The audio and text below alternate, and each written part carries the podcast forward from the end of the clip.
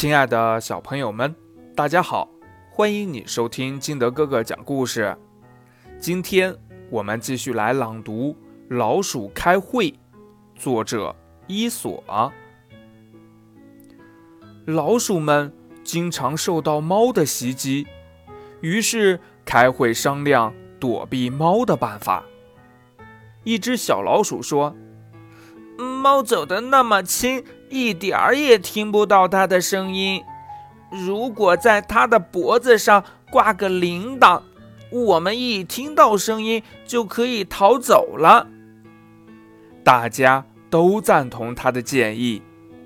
这时，一只年迈的老鼠站起来说：“